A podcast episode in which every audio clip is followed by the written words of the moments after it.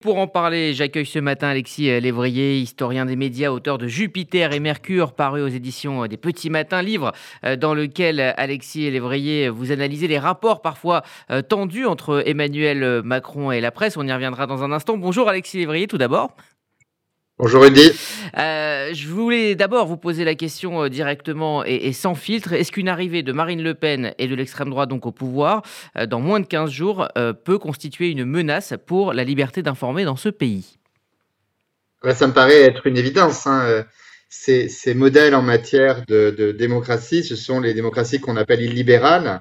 récemment, c'était en février, lors d'une interview à la BBC, elle disait encore que la presse est plus libre en Hongrie euh, qu'en France.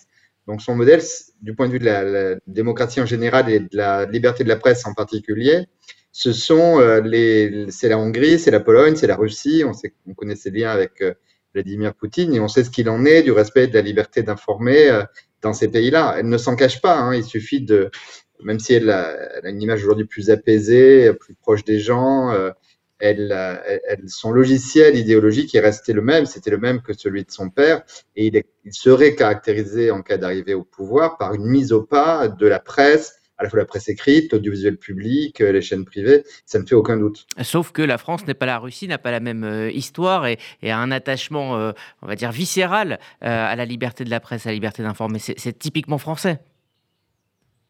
Alors oui, euh, en même temps, et c'est ce que je traite dans, dans le livre, il y, a, il y, a, une contradiction française, c'est-à-dire que nous avons aussi un goût euh, pour un pouvoir fort, assez vertical, qui est très présent euh, dans, dans les institutions de la Ve République et qui, qui, se caractérise souvent par, sinon une tutelle, du moins une tentation d'ingérence dans le fonctionnement des médias à la fois publics et privés. Donc ça, c'est une, une réalité. Et en même temps, on est le pays qui, effectivement, en 1789, dans l'article 11 de la Déclaration des droits de l'homme et du citoyen, a affirmé euh, que la euh, liberté de la libre communication euh, des idées et des opinions est l'un des droits les plus précieux de l'homme. Donc nous sommes un pays de contradiction qui a à la fois affirmé très fort et de manière continue depuis la Révolution française l'importance de la liberté de la presse. Nous avons une loi depuis 1881 qui est exemplaire de ce point de vue-là, et en même temps un pays qui est attaché à un pouvoir fort, assez vertical, qui a tendance à se mêler du fonctionnement des médias. Mais il n'y a rien de commun entre les monarques jupitériens type De Gaulle, Mitterrand euh, et, Emmanuel Macron et euh, des leaders populistes telle que le serait Marine Le Pen si elle arrivait au pouvoir. Ça n'est pas du tout la même chose du point de vue de la presse. Oui, parce que pour être tout à fait juste, hein, vous expliquez d'ailleurs dans votre livre euh, qu'Emmanuel Macron, à son arrivée à l'Élysée, a voulu mettre la presse à, distance. En quoi justement euh, la mise à distance euh, d'Emmanuel Macron par rapport à la presse et peut-être même une certaine méfiance, en tout cas, est-elle différente de l'approche de celle de Marine Le Pen? Alors, il y a des points communs euh, qu'il ne faut pas nier. D'ailleurs, dès son arrivée au pouvoir, Emmanuel Macron lui-même avait fait le tri entre les, les journalistes, hein, c'est-à-dire qu'il avait euh, demandé pour son premier déplacement, c'était au Mali, à pouvoir choisir lui-même les journalistes qui l'accompagneraient. Et ça, c'est euh, très problématique, évidemment, du point de vue du fonctionnement de, de la presse. Après, il y a eu un certain nombre de, il y a eu des convocations à la DGSI, il y a eu des, des journalistes pris pour cible lors des manifestations, il y a eu un projet de loi sécurité globale dont un article euh, était caractérisé par la, la volonté d'empêcher la, le fait de filmer les forces de l'ordre euh, lors des manifestations, et ça, c'était, ça visait spécifiquement la presse. Donc, il y a eu un certain nombre de mesures qui traduisaient une volonté, pas de museler la presse, mais disons de, euh, de limiter sa liberté. Ça, c'est tout à fait réel, et il est de ce point de vue-là dans la tradition qu'il avait revendiquée hein, du général de Gaulle ou de François Mitterrand.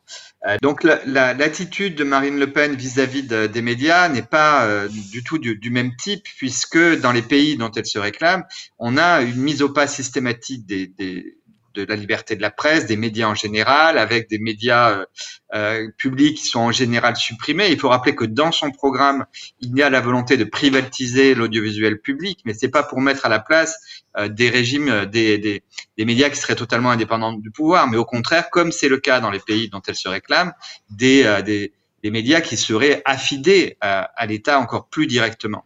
Et je crois que c'est ce que l'on aurait si elle était là. Il y aurait des, il faut, faut pas faire de politique fiction, mais on peut se regarder ce qui s'est passé en Hongrie, ce qui s'est passé en Russie, où tous les médias qui étaient censés être indépendants du pouvoir ont été supprimés les uns après les autres, et où on n'hésite pas à mettre les journalistes en prison, pour le dire très clairement.